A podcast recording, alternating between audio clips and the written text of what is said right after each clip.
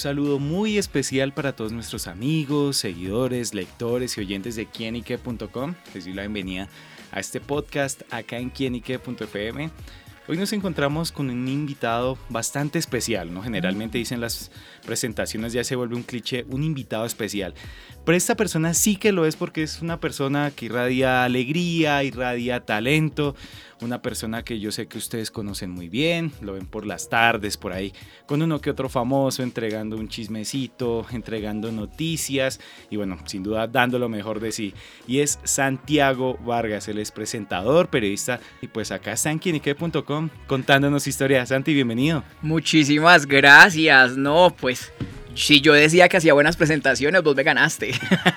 Estoy muy contento de estar acá, de esta invitación, pero sobre todo de estar en este espacio valoro mucho además el, espacio por sobre todo lo que conlleva y lo que, lo que para nosotros implica en estos momentos y en estos tiempos la web. Eh, de verdad para mí es una gran oportunidad y gracias por el espacio. Bueno, Santiago, ¿cómo es ser periodista? ¿Cómo es estar a veces al lado de los famosos? A veces que uno dice en el trabajo, hey, Santiago, sale en televisión, se ven las cámaras. Pues, a ver, yo sé que muchas veces, y, de pronto muchos colegas se pueden sentir identificados, resulta ser o se nos puede volver paisaje el tema de estar, de entrevistar, de, de nuestro diario, estar con famosos, pero afortunadamente yo siempre le he pedido, a mí me costó mucho tener hoy en día o estar hoy en día donde estoy. Y yo siempre he tenido como claro, de hecho, de verdad, todos los, todas las noches me, me, acuesto y antes de acostarme agradezco, no solamente por todo lo que tengo, mi salud, mi familia, sino por el trabajo que tengo, porque me costó tantos años tenerlo que para mí es una gran oportunidad. Y yo realmente siempre le pido como a Dios, digamos que la persona en la que creo, eh, que por favor nunca me quite esa capacidad de asombro, que por favor siga cultivándola y que cada cosa de verdad, valga la redundancia, me sorprenda y me motive más. Y así me pasa. Cada vez que voy a entrar a una entrevista, de hecho en estos momentos, o sea, puedo estar hablando muy fluido, pero claramente siempre hay nervios. Entonces, esos nervios y ese miedito que hay como en el corazón antes de el 3-2-1, me encanta, y todavía lo siento. Y yo siempre he dicho, y mis profesores me decían, el día que tú sientas eso, apague y vámonos. Y a mí, afortunadamente, hasta el sol de hoy, me pasa. Entonces cada vez que voy a entrevistar a un famoso, eh, no solo me documento, sino también me da ese sustico y esos nervios. Y agradezco que sea así, porque respeto mi profesión, porque me apasiona y porque cada vez que voy a entrar a grabar algo, espero dar lo mejor de mí. ¿Cómo encontró Santi la profesión, el periodismo? Uy, jue madre. Imagínate que hace muchos años, yo tengo 30 años, y todavía cuando era como menor de edad, o a los, como que los iba a cumplir recién, como 18, yo me había ido a estudiar a la Universidad de Pamplona en el norte de Santander. Por problemas económicos no pude continuar y me regresé a mi tierra, a Cartago Valle. Y allá, eh, muy triste, frustrado porque dije no puedo seguir, no puedo seguir estudiando, qué rabia, La Plata. Yo me encontré con un canal local y un noticiero local que era liderado por Juan Carlos González, director de en ese entonces, que me dijo, yo le, yo le busqué, o sea, como, ay, yo creo que yo puedo leer noticias. Y el señor dijo, venga y lea una noticia a ver. Le parecía que yo leía bien, con buen tono, y a mí se me aceleraba todo cada vez que yo leía una noticia. O sea, para el pedacito que él me daba, que eran tres renglones, yo me preparaba y leía eso y yo estaba feliz con eso. Y resulta que ahí empecé ahí empecé, empecé a leer noticias y empecé en noticias judiciales. Wow. Era además porque, claro, yo siempre veía televisión, veía novelas, me sabía todas las novelas, me sabía todo, pero era todo, todo tenía que ver con entretenimiento. Pero cuando llego a esto, llego a noticias judiciales y, en real, y realmente era como, me apasionaba tanto el tema, yo dije, no, por acá puede ser, por acá me puedo meter. Era realmente ir porque además era un noticiero local, necesitábamos si se moría alguien, si mataban a alguien, era ir de puerta en puerta buscando una foto, por ejemplo, del muerto. Un poco amarillista, pero era lo que había. Y yo decía, no, yo, yo voy, yo voy. Y la guerreaba buscando noticias y haciendo y redactando noticias de, de muertos. Todos los días había. Entonces, Ya tenía como una vocación, un talento que iba despertando ahí. Exactamente, pero yo nunca eh, me imaginé, por ejemplo, que iba a empezar a buscar muertos o que mi carrera iba a empezar con noticias judiciales, lo que conocemos como noticias judiciales. Y ahí empezó, ahí empezó todo un camino. Mm, luego salté al entretenimiento, gracias a Dios, como que lo que esperaba, lo que quería, pero yo me iba aprovechando de cada oportunidad que me daban en radio y en televisión y fueron duro aprender de pronto esos retos, también a veces que existen ciertos estereotipos en el que, bueno, hablamos un día, obviamente off the record con, con Santiago y conociendo un poquito su historia, en el que haces por la estatura, el abrirse un camino, eh, siempre ha sido complejo, pero en el que hemos visto que Santiago la ha guerreado y ha logrado lo que se ha propuesto. Sí, pues digamos que para las personas que nos escuchan, eh, yo mido 1,58, dice mi cédula. Y realmente sí lo fue. Sí lo fue porque cuando yo inicié en Cartago, Cartago Valle, todos los periodistas que había no solamente eran experimentados, llevaban años y todos los periodistas que yo conocí en ese entonces, claro, eran señores que se dedicaban a la radio y yo los veía con un respeto y yo, ay señor bendito, que yo, y yo me preparaba un montón cada vez que había una rueda de prensa con policía además, todo, que eran esas ruedas de prensa tensionantes, yo me preparaba para poder preguntar. Entonces ahí estaba la diferencia, porque cuando me veían llegar, la imagen era pelado, jovencito, que no ha terminado su carrera, que sí le apasiona, que habla bien, que pregunta bien, pero además de todo, 1,58 de estatura, o sea, el pelado es muy bajito, el pelado, ¿qué va a saber de esto? Pues a mí me tocó empezar a ganarme mi puesto, literal, luchado y ganado, para que pudieran empezar a respetarme. Entonces, eh, la verdad no fue tan fácil. Y, pero sabes qué? que después de todo eso, después de que me sentí muchas veces como, como humillado, realmente porque lo viví por primera vez y sí me sentía muy mal, pero sabes qué? que yo siempre he visto todo desde el lado del agradecimiento y no desde el lado de la queja. siempre he pensado como, he pensado como que esto a mí me funcione o que, que esto para algo me va a ayudar en la vida. Y hoy en día soy el resultado precisamente de todas esas personas que tampoco confiaron y creyeron en mí. Porque yo siempre dije, a mí esto me va a servir es para impulsarme y algún día, no algún día los voy a ver, sino que algún día yo lo voy a lograr. Y eso hoy en día digamos que ha sido como una de mis fortalezas. Mi personalidad también me ha ayudado muchísimo y de alguna manera, por decirlo así, el bullying me ayudó muchísimo a fortalecerme y, a saber de qué estaba hecho. De pronto también mirar y aprovechar la oportunidad y no quedarse en el bullying, ay, que me afecta. Bueno, no todas las personas solamente somos diferentes y asumimos las cosas de, de, cierta u otra manera de acuerdo al carácter. Pero ¿cómo, ¿cómo tomaba eso Santiago? Que eso me llama mucho la, la, atención. Mira que yo no te voy a decir mentiras, o sea, lo que decís es verdad.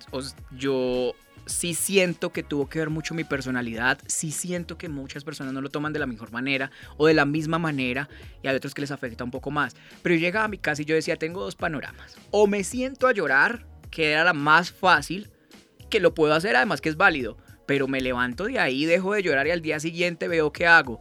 Hoy en día esa estatura mía se ha convertido en mi mayor fortaleza a mí me llamaron la primera vez que llegué a Bogotá a un comercial con el pie de Valderrama por mi estatura, porque necesitaban a alguien bajito, además alegre, que estuviera al lado de una muchacha muy alta, porque así era el comercial, era la idea del comercial. Entonces yo decía, ¿por qué me voy a sentar a llorar cuando estoy teniendo oportunidades por mi estatura? Y hoy en día, además, estar en un programa de entretenimiento todos los días, me llamaron también por eso, yo sentía además que mi propuesta era un poco arriesgada, porque yo veía a los periodistas de entretenimiento con otra voz, eh, su cuerpo, su, o sea, los estereotipos que además había formado en mi cabeza eran otra cosa. Y entonces mi propuesta era diferente, mi propuesta de periodismo era diferente. Y gracias a mi directora, que en ese entonces creyó en mí, luego de cinco años, eh, pues hoy en día estoy donde estoy. Pero empezar no fue tan fácil uno, y dos, sí recibir el no de muchas personas en su momento, lo que hizo a mí, en mí fue fortalecer, fortalecer mi corazón, pero sobre todo fortalecer mi carácter. Y yo decía, en algún momento de la vida me los voy a encontrar, pero me los voy a encontrar con trabajo. Y mi manera de responderles va a ser con trabajo, porque me voy a preparar Y yo cada vez que pedía la oportunidad, me acuerdo tanto, yo me arrodillaba en mi cama en Cartago y yo decía, Señor, si me vas a dar la oportunidad, dámela preparado. Quiero herramientas de verdad porque yo no quiero que la oportunidad me llegue y me estrelle. Cuando ese tren de las oportunidades pasa y uno no está preparado, puede uno sufrir y se estrella con la realidad, con la que a veces viven muchos y uno los ve, que a ciertos colegas que están en otro mundo, están, están en, en otra cosa, que finalmente cada quien lleva su proceso y se estrellará. Pero yo agradezco a Dios que la oportunidad no me la haya dado cuando yo la pedía desesperado, sino cuando estaba realmente preparado y tenía herramientas. Había comido mierda ya. y ahí me llegó. Entonces, por eso siento además que la he aprovechado tanto, me la disfruto. Es cierto que vivo cansado todos los días, pero yo vivo cada día al máximo. Ahí sí como la frase de cajón, todos los días apasionado por cada cosa, por cada letra y por cada cosa que grabe. Total. ¿Cómo fue ese cambio, justamente la transformación de Cartago a Bogotá y en el que Santiago, más allá también, como bien lo explicaba, eh, dio ese gran golpe y el llegar a donde está ahorita? Imagínate que yo me vine acá a Bogotá, me acuerdo tanto porque me lo recordaba una amiga, eh, en flota.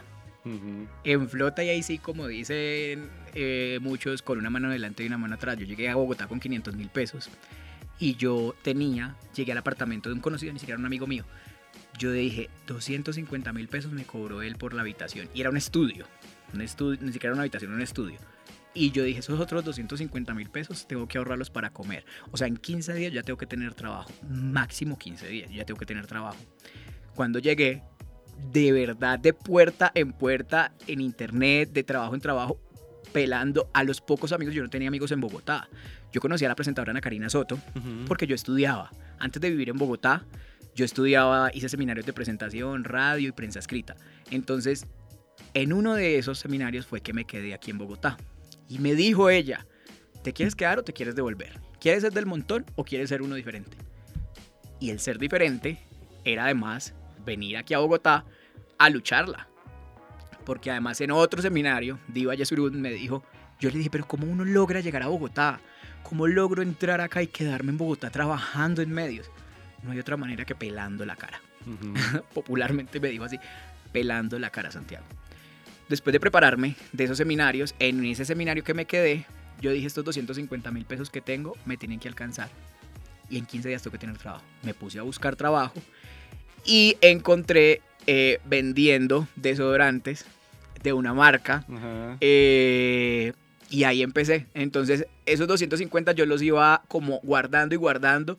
Cogía Empezó con buen olor.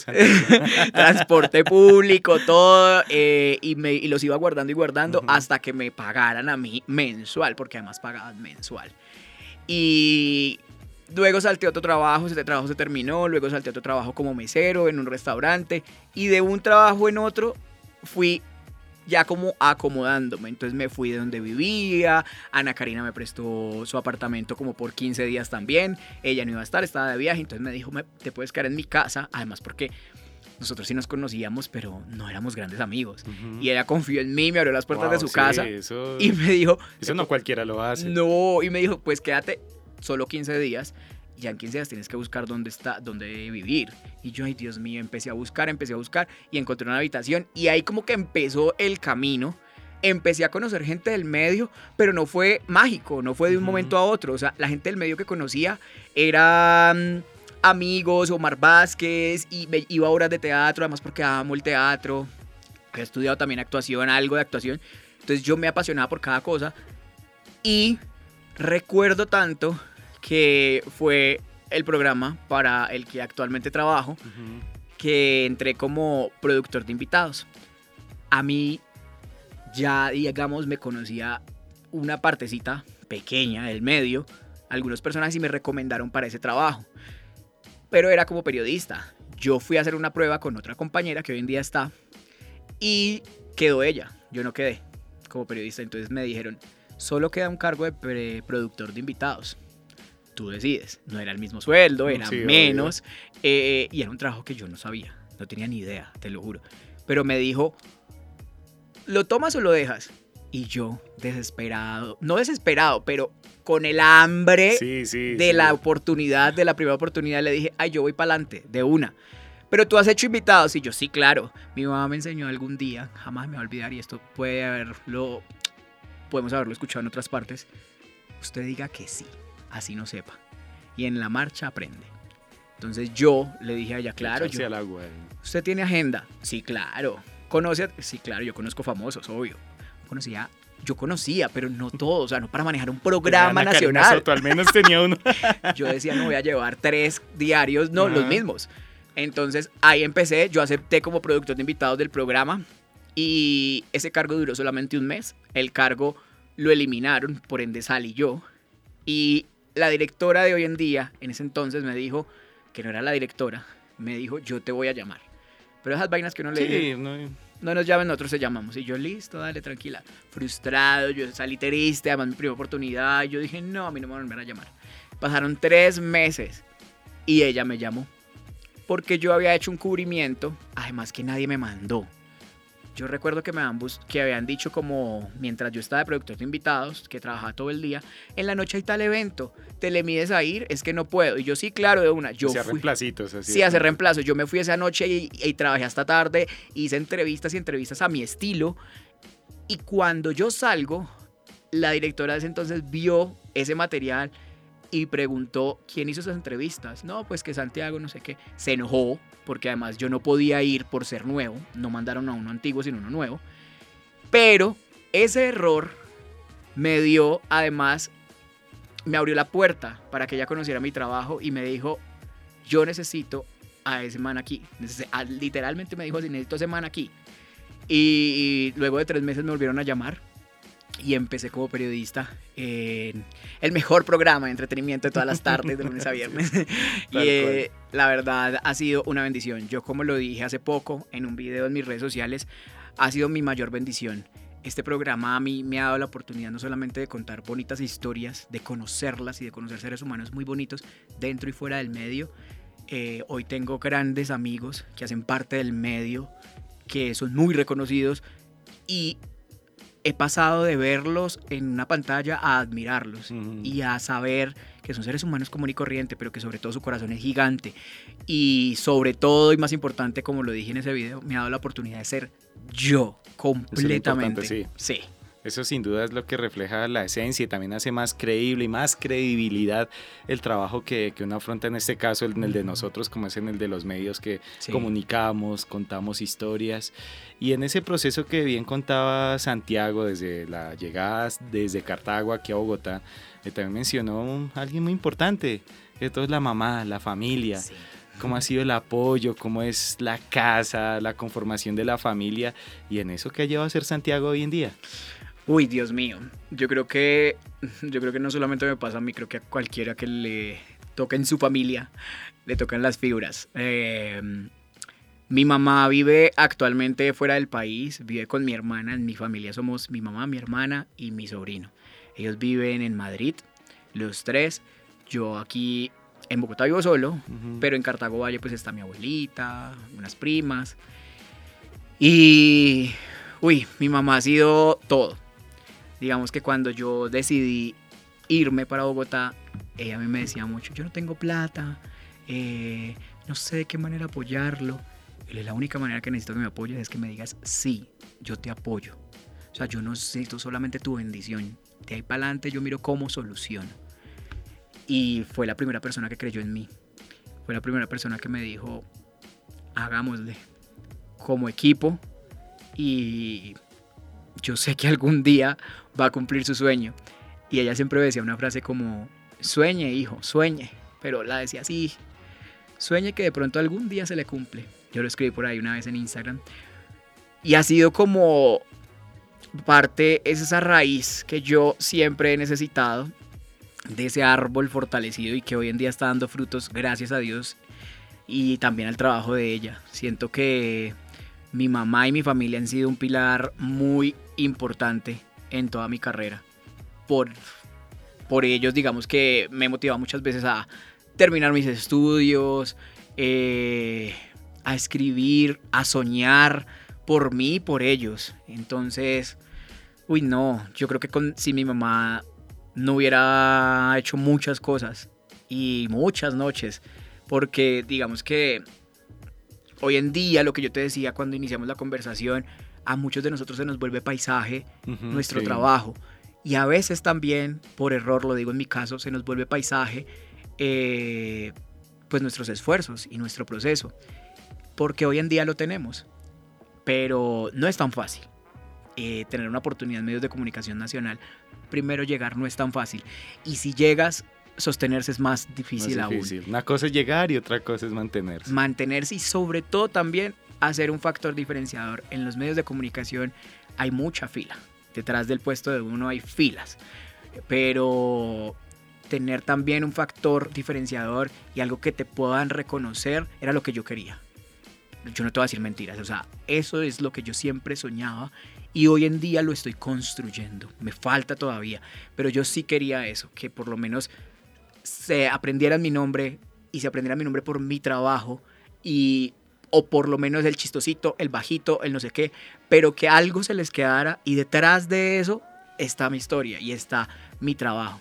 Entonces, a veces se me volvía a mí y me tocaba aterrizarme, paisaje, mis esfuerzos, mi lucha, mi trabajo y el llegar por fin. Creo que la primera vez que lo mencioné fue ahorita en redes, debido a un reconocimiento en mi ciudad. Mi historia, porque nunca más la he utilizado para victimizarme, para llorar, me genera mucha nostalgia recordar, pero jamás la había utilizado para eso. De hecho, la había- yo la había contado a pocos amigos o que la conocían porque la vivieron conmigo para inspirarlos. Y hoy en día me atreví a hablarlo y me atreví a decirlo precisamente para eso, porque mucha gente me escribe en redes sociales cómo llego, cómo lo logro, y también siento que hay veces nos queremos saltar el proceso. Y veo mucha gente que quiere lograrlo ya, Sí, de la noche a la mañana. Ujú. Y no hay nada más lindo en la vida que los procesos. Vivirlos Perseverarlos, y sí, aprenderlos. y estar de verdad comprometido con ellos todos los días. De pronto a veces por la ligereza de las redes sociales, o por un like, o por las reproducciones, por estar ya ahí. Mm, Eso nos termina nublando como de realmente lo importante que son los procesos, lo que termina llenando el corazón. Sin duda esos son los procesos y las luchas que Santiago ha llevado y de pronto que, hubo con la línea paterna, Uy, Dios mío. esa figura. Mm, mi papá. Mi papá se fue. Yo lo digo jocosamente. Pero literalmente mi papá fue por la de vuelta a la tienda y no volvió. Fue por cigarrillo y Se no fue por cigarrillo y no volvió. Eh, cuando yo tenía 15 años, mi papá se fue de la casa. Tenía muchos problemas con mi mamá. Y desde los 13 años yo trabajaba. Mm, y trabajaba precisamente porque, primero porque me gustaba, pero segundo porque había muchos problemas en mi casa. Y porque yo les, siempre les decía a ellos, digamos que además yo, yo siempre lo veo, veo ahorita y digo, yo porque pensaba así. Y eran los problemas que me hacían pensar así. Como madurar biche. Porque yo les decía a ellos dos, prefiero unos papás separados, pero que haya paz en esta casa, a que estén juntos y matándose. Y a los 15 años decidió irse de la casa, pero también decidió olvidarse de nosotros. Y yo a los 15 años le confesé a ellos dos, a mi papá y a mi mamá, mi orientación sexual. Y mi mamá me apoyó inmediatamente. Fue muy duro, eso es otro tema, fue muy traumático. Pero mi papá no, nunca estuve de acuerdo. Yo hoy en día siento que tuvo mucho que ver, pero también siento que ya no quería como... Uy, suena duro, pero ya no quería, ya no nos quería como familia Y se fue. Mi papá, la última vez que supe de él, yo llevaba un año, seis meses en Bogotá de vivir. Y yo lo llamé eh, porque no tenía que comer. No tenía nada que comer acá en Bogotá. Y me da duro. Tranquilo. No tenía nada que comer acá en Bogotá. Y literal no tenía. Entonces habían pasado, había pasado un día, día y medio, que yo no había podido comer porque además no habían pagado en el trabajo. Eh, lo llamé a pedirle plata y me envió, recuerdo tanto que me envió 50 mil pesos para poder comer ese día. Y al otro día se armó un escándalo en la familia de mi papá, que siempre ha sido además súper, decimos nosotros popularmente, dediparados. Porque yo no lo buscaba y solo lo buscaba, lo busqué en, en ese momento para pedirle dinero. Yo me puse a llorar porque yo decía, yo no puedo creer que mi papá en seis meses no me haya llamado nunca para saber si estoy bien. Claro, es, es el hijo, ¿no? Dice... Si estoy acá, si, si me está yendo bien, si... Y lo llamé y se armó un escándalo por 50 mil pesos. David, desde ese día, eso fue hace nueve años. Desde hace nueve años yo no sé nada de mi papá. Mm, yo te voy a decir mentiras. Mm, por eso decía cuando iniciábamos extra micrófonos que hablar de uno a veces no es tan fácil. Y sobre todo por este tipo de, de historias. Pero hace nueve años no sé nada de él. Y sabes qué? Que le- le- siempre que voy a Cartago, como él está vivo, como sé que él vive, yo siempre le pido a Dios, por favor, no encontrármelo, porque además no sé cómo voy a actuar. Me dan muchos nervios. Y hoy en día es un tema que yo no he perdonado, no me he perdonado y tampoco lo he perdonado a él. No le tengo rencor, pero a mí me da muy duro de saber que mi papá se haya ido y no y se haya olvidado que tenga familia. Vos puedes tener exnovio, exnovia, pero ex hijo sí. nunca puedes tener un ex hijo, eso Ujú. no no está, no existe. Y en muchas conversaciones que he tenido con mi mamá me he dado cuenta que él nunca quiso esta familia, o sea, él tiene otra familia con otra señora antes que nosotros. Yo tengo otros hermanos que son mayores que yo. Y esta familia, hablando con mi mamá de muchos temas ya hoy en día con toda la confianza del mundo, nunca quiso tener esa familia. Entonces, darse cuenta de eso hoy en día duele, yo no te voy a decir mentiras, pero lo que te decía ahorita, Ya hay una madurez también. Sí, y hay otras herramientas. Y ha funcionado igual que en mi carrera. Me ha impulsado, me ha servido, además como gasolina, para decir, hombre, transformemos todo eso, que no es tan chévere, en amor para los demás, en amor para mi trabajo, en amor para mi familia, mi sobrino, un sobrino que está creciendo. Eh, transformémoslo en amor para ellos, porque finalmente yo sí soy creyente que arriba hay un Dios que todo lo ve y que además esta vida de lo que vos das, recibes. Y no es un tema fácil, no es un tema del que me sienta orgulloso, pero como lo dije también en mi discurso que lo publiqué en redes, eh, yo no puedo hacer nada para cambiarlo. Y yo no voy a hacerlo, además, no pretendo hacerlo. Mm, yo no sé si en algún momento de mi vida me lo voy a encontrar, no estoy preparado, pero yo por eso les decía a muchos allá en mi ciudad ese día o esa noche, apoyen a sus hijos. En lo que sea que se les ocurra, en lo que sea que sueñen, apóyenlos. Eh, y no porque no puedan solos, no porque no puedan con una figura paterna no cumplir sus sueños, sino porque si hace falta, Claro. hace mucha falta. Y para mí hoy ver de pronto amigos míos en sus relaciones con sus familias y con sus papás sobre todo es muy raro y es difícil porque yo no lo viví. Pero he empezado a entender muchas cosas hasta ahora de esas figuras de familia. Y nada, digamos que hoy en día me atrevo a hablarlo porque sé que mucha gente sí me escribe sobre el tema. Eh, y sobre todo porque hay comunidades como la comunidad LGTBI donde hay personas que se suicidan, donde sé que muchas personas no lo asumen como yo y pueden estar sufriendo encerradas en su cuarto y uno no tiene ni idea. Entonces cada vez que alguien me escribe por un tema de depresión, que tenga que ver además con su familia, que tenga que ver con su orientación sexual, me pega. Yo no soy el más abanderado ni pretendo serlo acá con la bandera en la frente. No, no me interesa. eh, porque no es mi personalidad, pero, pero sí soy consciente y no soy ajeno a la realidad del país y de lo que vivimos y es que gente se suicida precisamente personas se suicidan por no ser aceptados. Y no todos tenemos las mismas herramientas y no todos convertimos ese rechazo en amor. O no ser escuchados también a veces. Exacto. De pronto Santiago, y me ponía a pensar ahorita, eh, al ver lo que ha logrado, al ser, llamémoslo, una figura, una persona, como bien lo dice, también inspira a través del trabajo, de la televisión, de las redes sociales, decir, hombre, de pronto mi papá me ha visto, me está viendo, ver que de pronto después de eso logré o estoy saliendo adelante.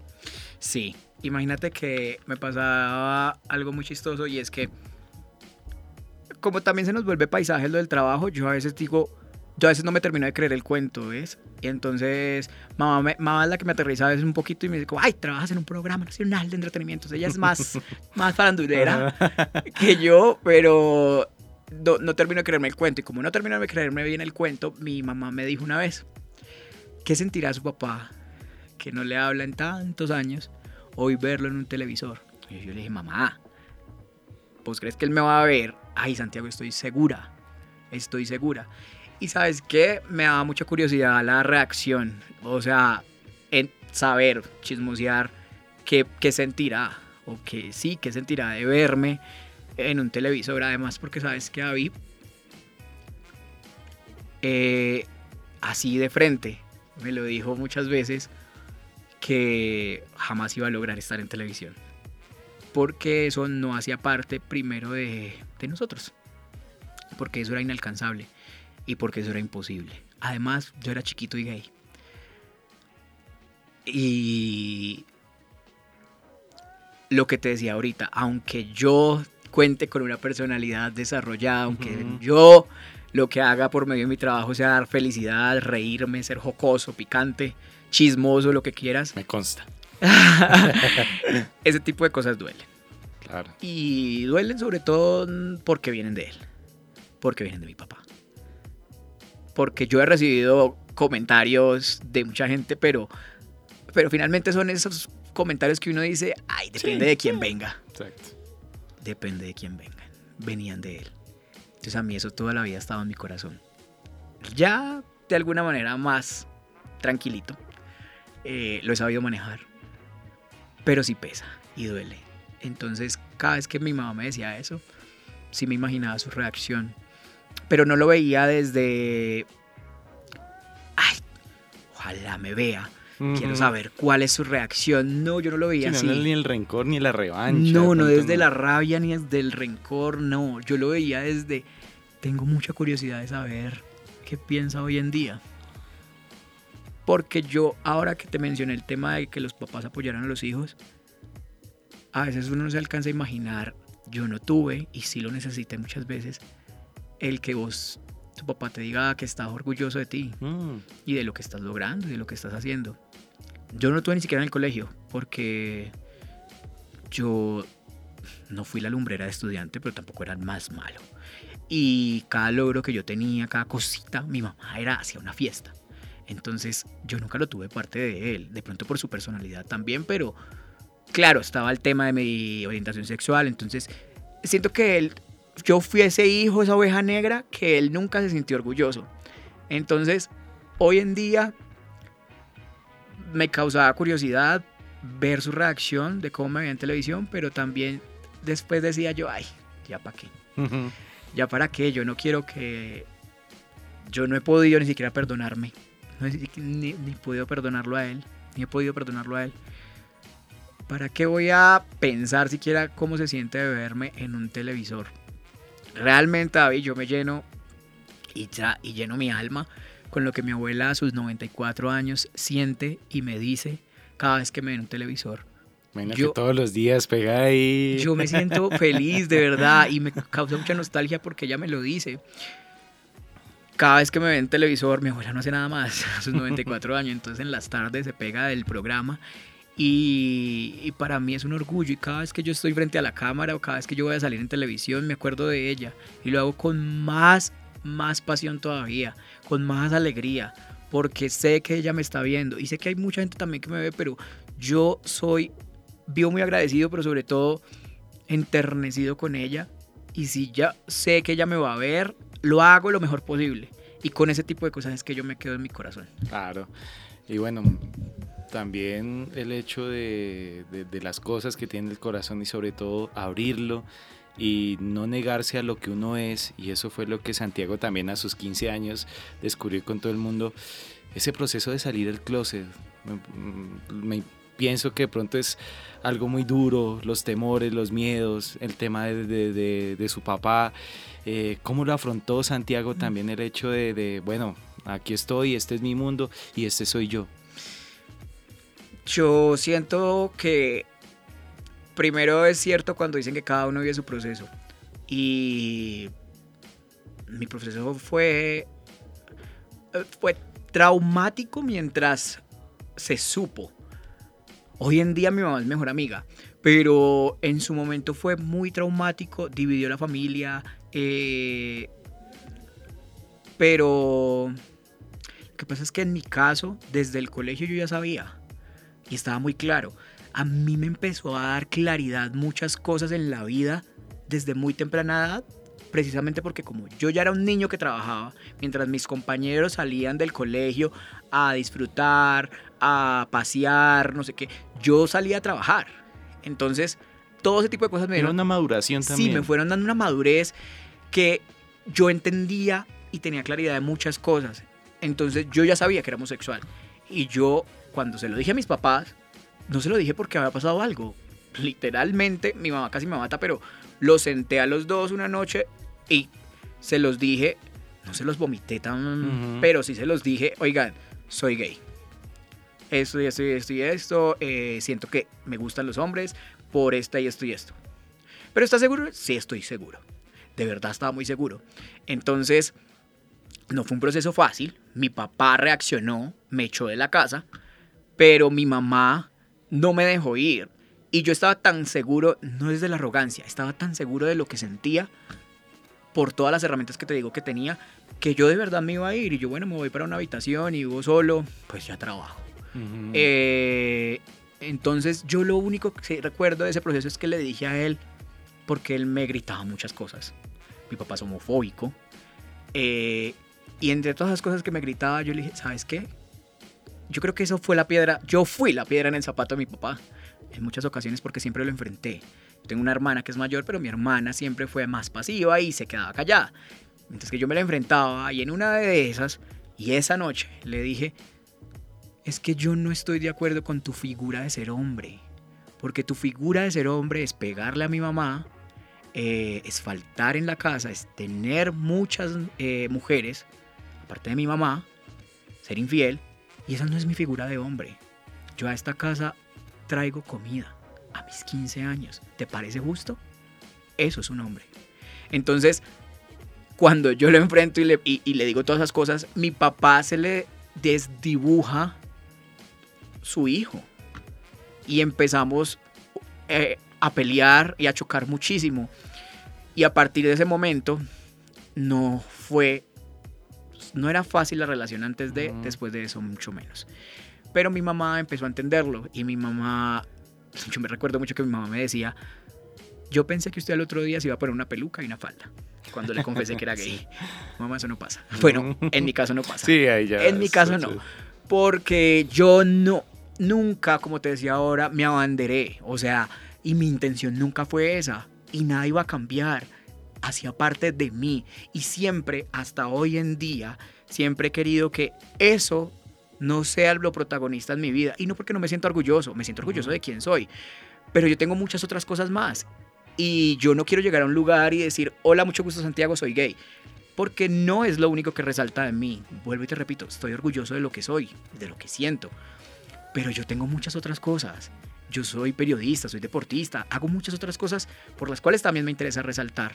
Entonces, mamá apenas vio, mi mamá apenas vio que todo continuó su rumbo, que todo era normal, dentro de lo que cabe la palabra normal, no se van a alterar, pero dijo como, ah, o sea, está bien, lo sintió bien, no hay ningún cambio brusco. El apoyo de la mamá, que no es la mamá, ya, que venga el mundo y... Total, eso siempre pensé yo, entonces, pues nada, como mi mamá continuó viendo que yo estudiaba, trabajaba, eh, dijo como, bueno, esto es completamente normal, aquí no va a pasar nada, nadie ha muerto ni nada. Y lo entendió, pero no fue un proceso tan fácil. Mm. Fueron meses, meses.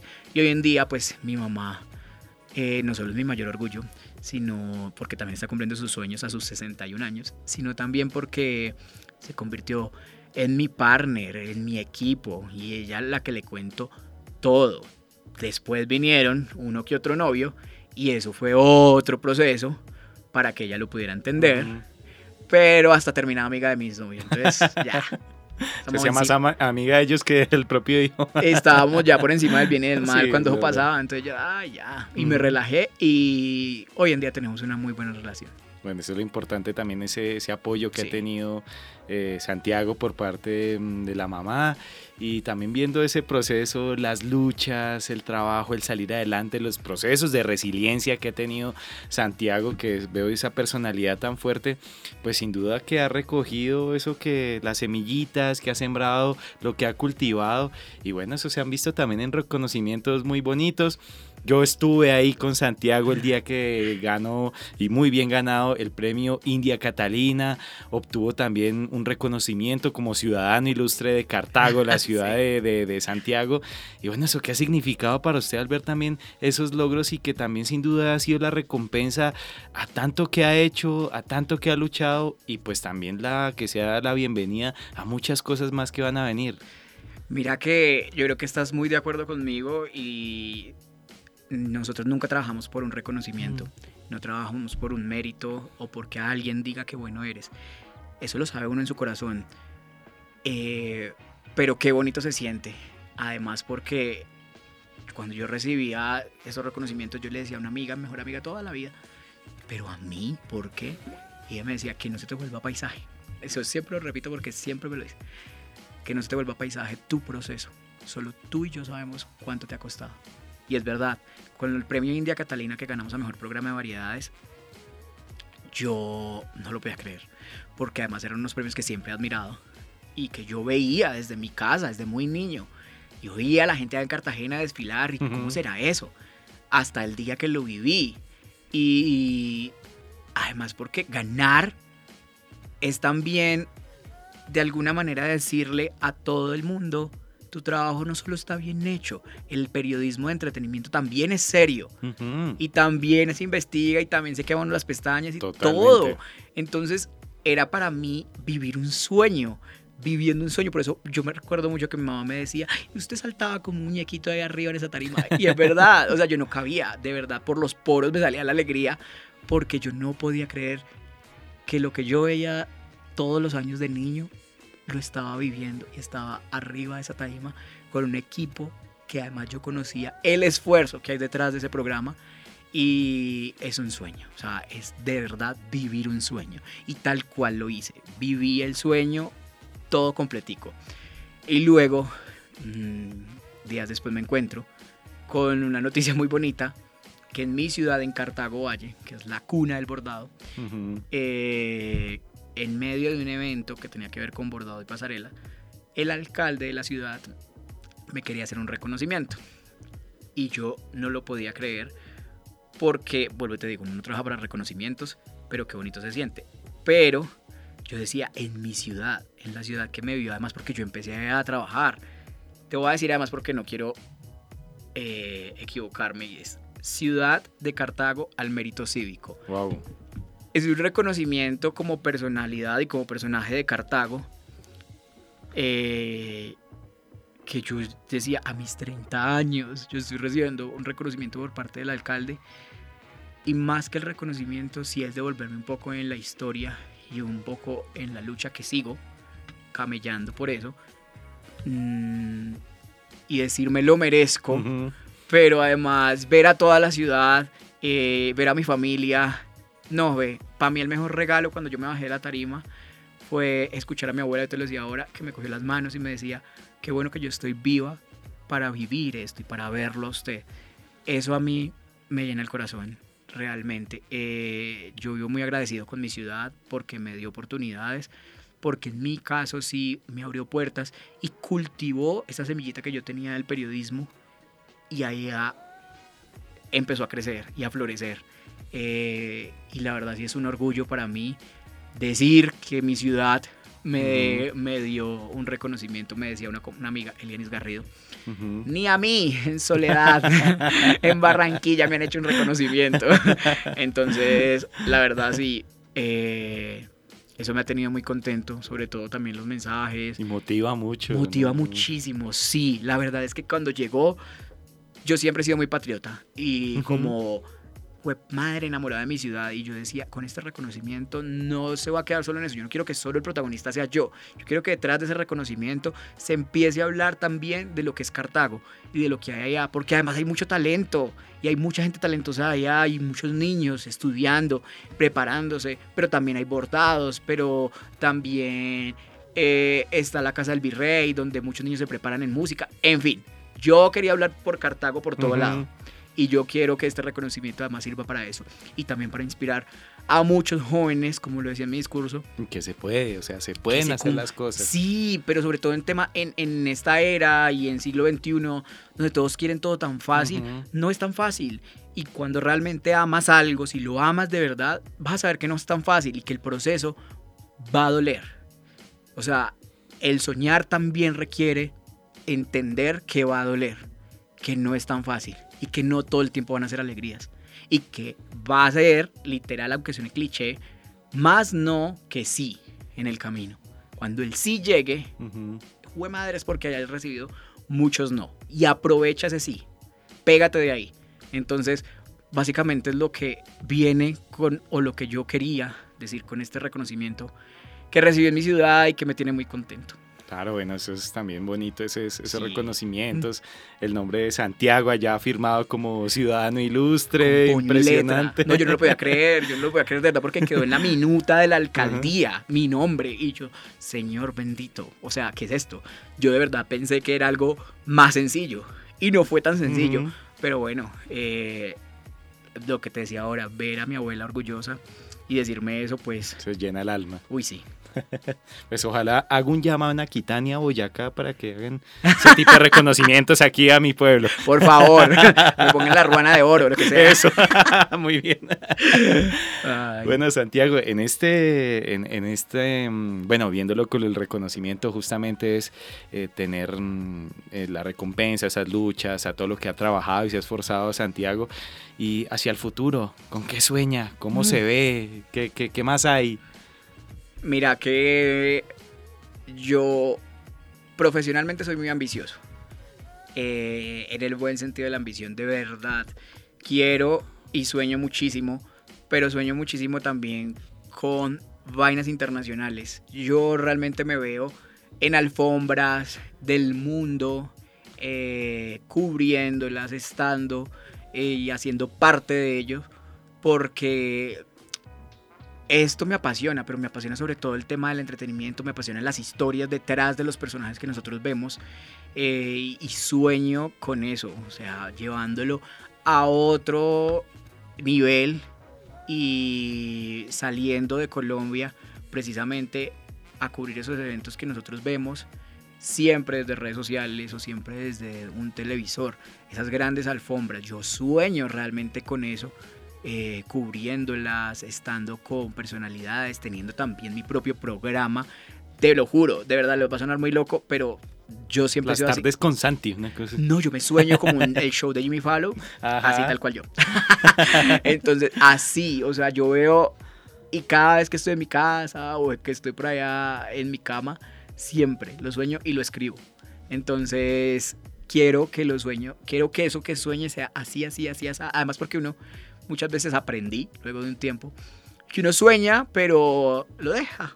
Lo deja ya que obre solo. No, ese sueño hay que construirlo, ese sueño hay que escribirlo eh, y dibujarlo tal cual pues lo dicen que los sueños se trabajan, justamente. Exactamente. Entonces yo lo he dibujado, yo lo he escrito, porque los sueños. Sí quiero estar en un programa internacional y quiero salir de Colombia precisamente eh, a contar historias también bonitas. Me llama muchísimo la atención eso.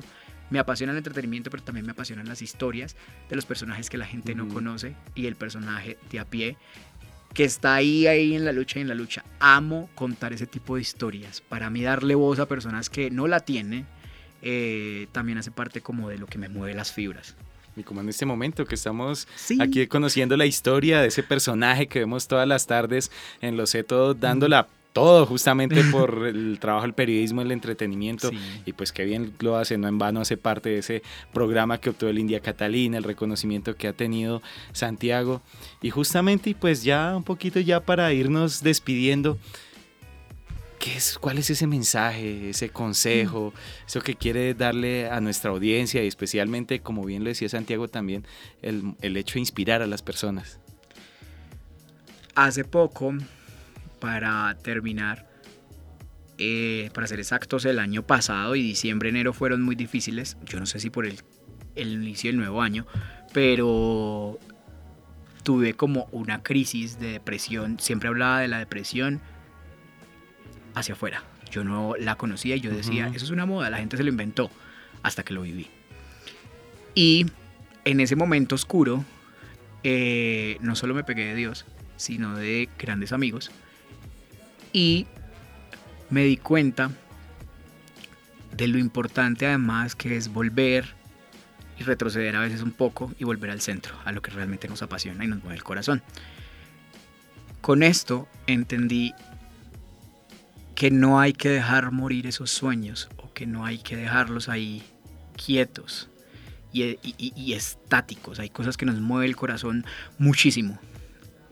Esto me mueve el corazón y yo lo único que puedo decirles es busquen, busquen de verdad y hagan un trabajo interior.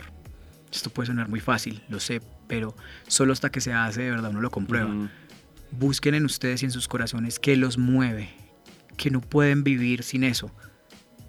Lo que sea. Y háganlo. Empiecen a hacerlo.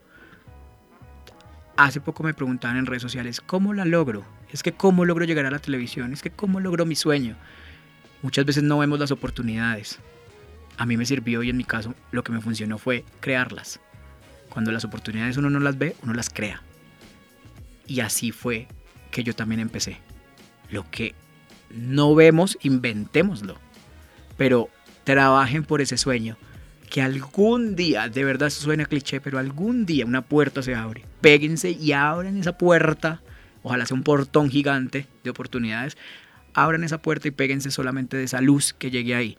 Pero no dejen de trabajar por sus sueños porque esta vida a veces es tan corta que lo único que nos queda, literal como dice la canción, es lo bailado y lo que vivimos. Entonces, eh, la vida está para cumplir esos sueños, para hacer sentir orgullosos a nuestras familias, pero también para que nos quede en el corazón que la logramos, que fue chuleado por nosotros. Amigos, ya lo saben, ese fue el mensaje de Santiago en el que nos invita a soñar. También la lección es que hay que trabajar por los sueños. Y como una vez eh, dijo un amigo, dijo definitivamente, el que no sueña es porque está muerto en vida y eso es lo que no debemos permitir. Hay que soñar en grande y alcanzar los propósitos como lo ha hecho Santiago Vargas. Y bueno, Santiago, gracias por estar con nosotros acá en quienique.com compartiéndonos la historia. No, gracias a ustedes por la invitación, a ti, David, eh, por la experiencia, pero sobre todo por eh, abrirme este espacio tan bonito. A toda la gente que nos escuchó, gracias. Ojalá les quede algo, ojalá se inspiren y, hombre, no coman cuento. A veces no se dejen tampoco deslumbrar por lo que son los medios de comunicación. Detrás hay personas, detrás de eso hay historias y detrás del televisor también hay mucha gente. eh, que los está viendo y que son de carne y hueso igual que ustedes. Entonces, pues nada, gracias por el espacio. Santiago Vargas abrió su corazón en quienique.com. El placer de saber, ver y oír más. Nos oímos. A la próxima. Chao, chao.